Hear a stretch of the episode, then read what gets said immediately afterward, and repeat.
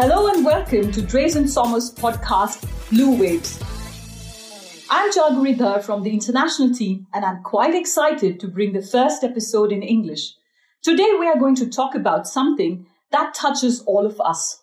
Climate change, as we know, is on the top of everybody's agenda, from governments to businesses, big or small, the international development sector, and even universities. Around the world, there's a growing concern on how to reduce its impact on our lives.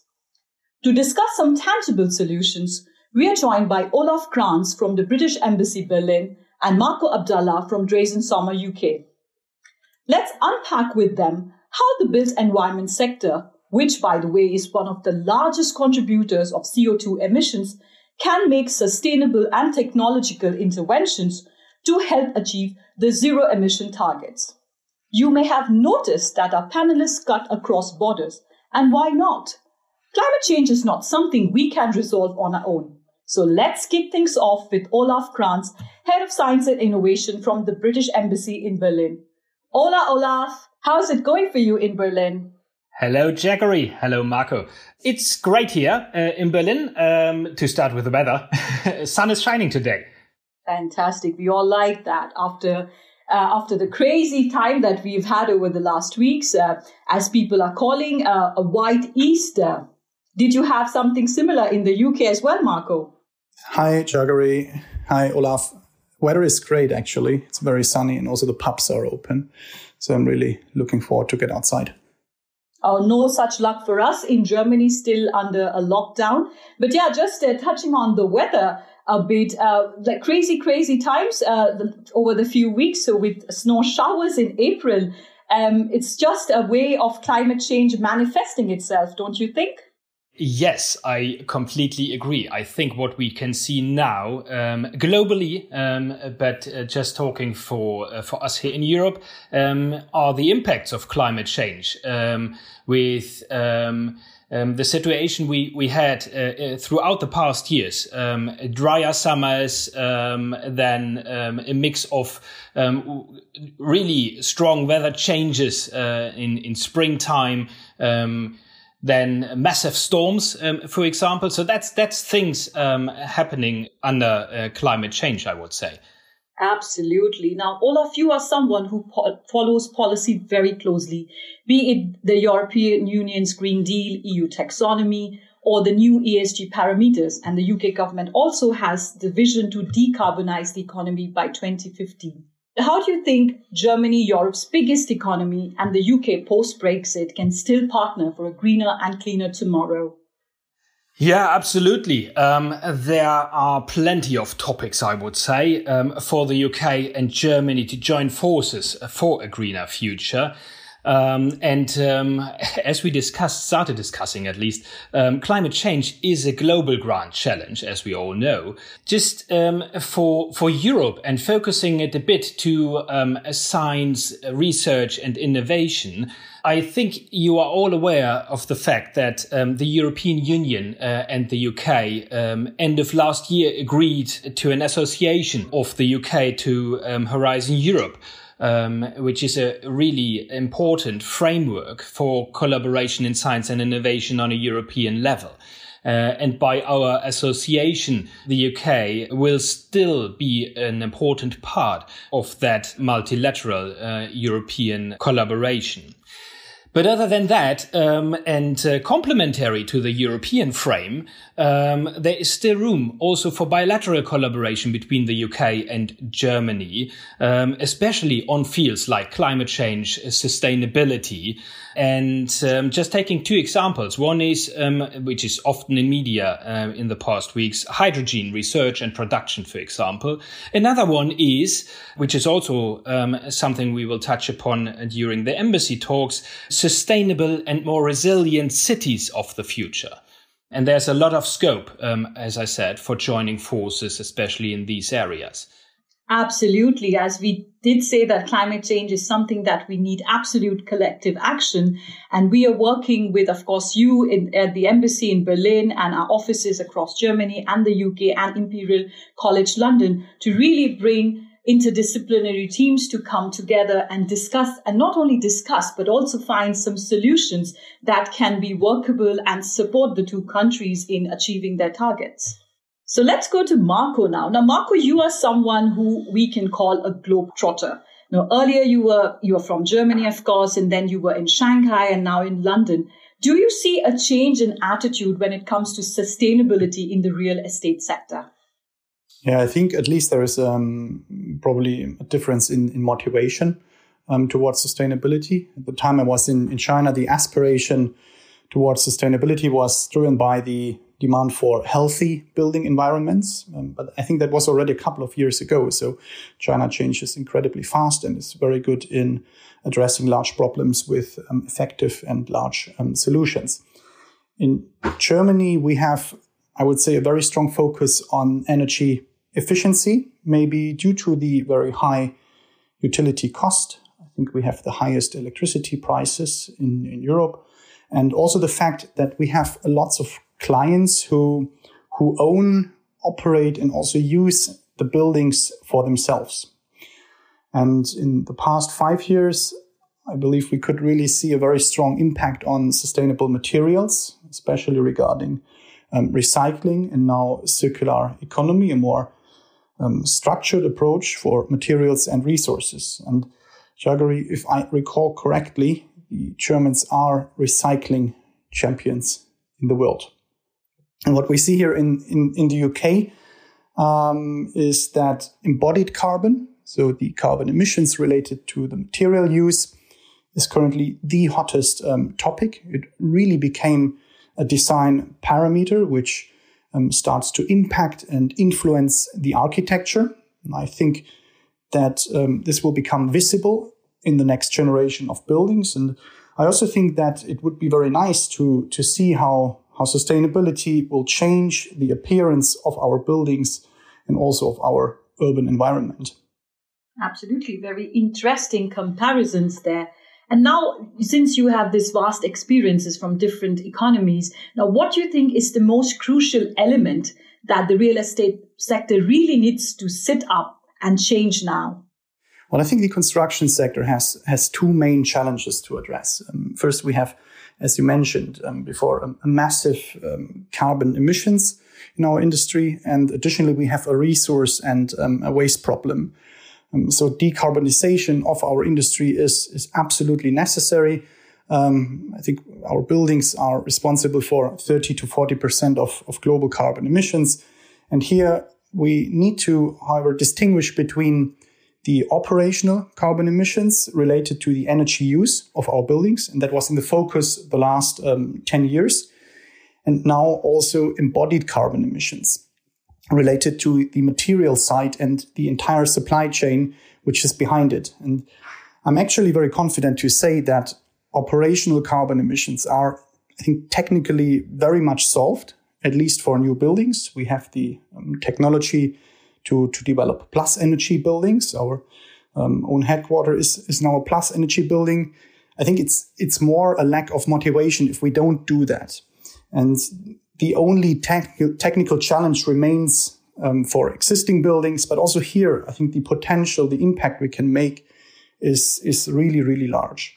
So I think the biggest technical um, challenge, if you want to say it like that, is where or where it's not completely solved yet, is to reduce embodied carbon emissions, which over the life cycle of a building exceed operational carbon emissions in, in many cases. I think here it's a no-brainer um, to obviously really try to fully use our existing building stock and refurbish instead of, of building new. And I know that's sometimes difficult to accept. So another solution brings us to circular economy where we work with, with closed material loops because when we recycle, when we reuse materials, we simply skip the very energy intensive primary raw material process. And I think the nice thing actually about circular economy is that it provides not only a solution for embodied carbon emissions, we also have a solution on hand which solves our resource and, and waste problem. So if you really want to address these ecological challenges in our construction sector, there is no way around circular economy. It will be a driver for the transformation of our industry. I think it's it's much more than than a buzzword. Yeah, exactly. Now you mention it quite a few times and we hear it quite ever so often, but can you explain us how practically circular economy can be implemented during the construction of a building? I think the idea of, of circular economy exists already over 30 years. Um, Michael Braungart and William McDonough developed the cradle to cradle principles in the 80s. So it's, I think, a very approved concept. It started, however, on consumer product level. Um, and since a couple of years now reached the construction sector where we can really make a huge impact because 60% of our waste comes from our construction industry. I think what is new is that circular economy now becomes also a design principle for buildings. So we see in our projects a new design competence evolving, which is required if you really want to implement um, cradle to cradle and circular, circular economy in your projects. Um, so we have circular engineers who bring the toolbox to the project to drive the process throughout the project. And I think that's one of the keys how to successfully implement um, circular economy in a project.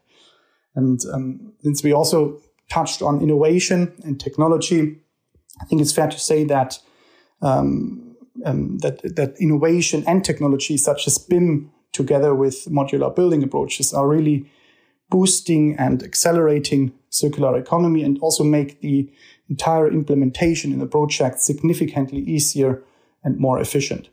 Wow, that's so very interesting. So everything literally goes back to the cycle. Essentially, no waste is created. Instead, we are preserving raw materials as assets for the future. This is something that we can truly call future proof. What do you think, Olaf?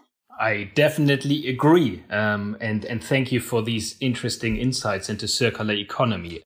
One more thing that we often talk about that sustainability and smart go hand in hand.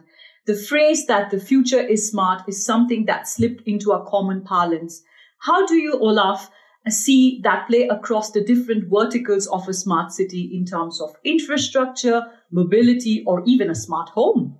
Yes, um, I would say uh, smart mainly refers um, to technology, and technology helps in all areas of future cities um, to make things more effective, more efficient we need an approach um, across disciplines and sectors. Um, I think we touched upon that also when talking about circular economy. And that's um, also why it is so crucial uh, to work across disciplines and, and linking different um, communities, uh, different disciplines together um, to work on a, on a specific topic or, uh, or subject. Just taking mobility as an example you mentioned already.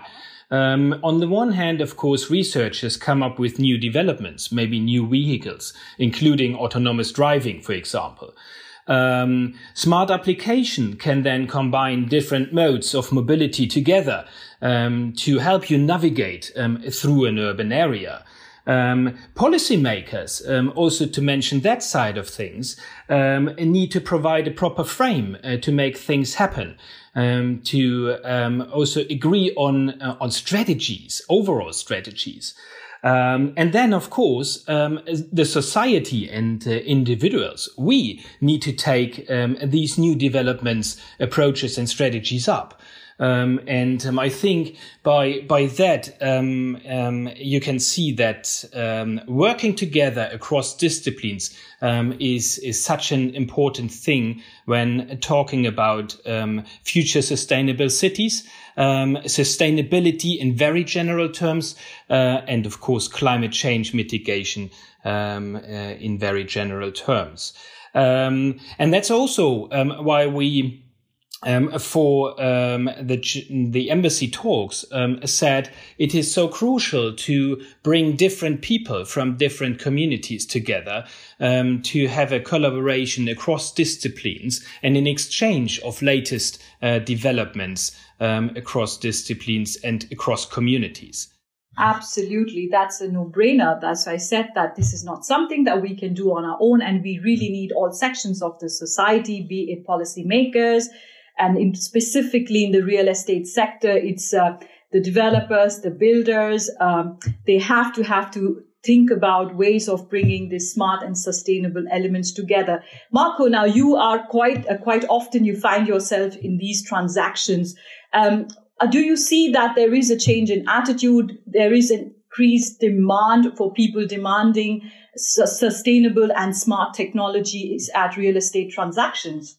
Yeah, I think absolutely. I think there was a, a huge change in in the last um, five years because I think many investors committed very strongly to um, zero carbon or other sustainability um, targets. We have ESG frameworks which um, drive sustainability also from the management level into the projects. And um, I think that definitely has happened. Um, I think unsustainable assets will be stranded assets in the future. So it's absolutely a focus at, um, at most of transactions. Clearly, the built environment sector is witnessing momentum towards responsible construction practices along with advanced technical upgrades that will make the sector resilient. Any final thoughts from you, Marco and Olaf? Um, uh, something that you'd like to cover? Well, I think um, what is what is really interesting to see is also how um, sustainability and this entire um, topic of, of new innovation provides an opportunity for um, young young people. Um, I think we will see completely new roles in our construction industry and it's something really interesting. You can think out of the box, be creative. And at least for me, that was the reason why I became an engineer many years ago. Okay, fantastic. Some personal insights. And you, Olaf, from a G2G point of view, how do you see such cross collab, cross country collaborations really speeding things up or being at least an enabler for change? Yeah, I think government to government uh, collaboration is so important when talking about an international and global endeavor uh, like climate change uh, and sustainability. And um, especially um, between the UK and Germany, um, focusing on science and innovation in particular, um, there is so much scope um, for collaboration, for joining forces, uh, for bringing um, the best developments um, together um, to finally then um, find the best approaches to transform um, our economy and society uh, and make it a fit for the future. And just to say, um, um, I, I, said it in between already that political frames um, and um, the strategies of governments, and especially ours uh, in the UK and in Germany, um, are so crucial and important to provide a proper frame um, and define targets. Uh, and a common understanding of these approaches and an agreement to these approaches um, is also crucial to then, in the end, um, define a proper frame for research, innovation, uh, and industrial take up um, under this umbrella. Yeah, that sounds like a great commitment. And we, of course, will continue with our efforts in bringing interdisciplinary teams through the German British Embassy talks. And you, our listeners, wherever you may be, you can join in too and be a part of this ongoing initiative. Explore and unravel the nuances around ecological building practices, smart technologies, and their impacts on our communities. Thank you. Thank you ever so much, Olaf and Marco, for your time. It was indeed an insightful discussion. Thank you, Jaggery. Thank you, Jaggery. Thank you so much. And I look forward to catching up with you. And a big thank you to our listeners. I look forward to speaking with you again. Until then, keep tuning into Blue Waves for more discussions on current topics that shape our real estate world. Thank you and bye.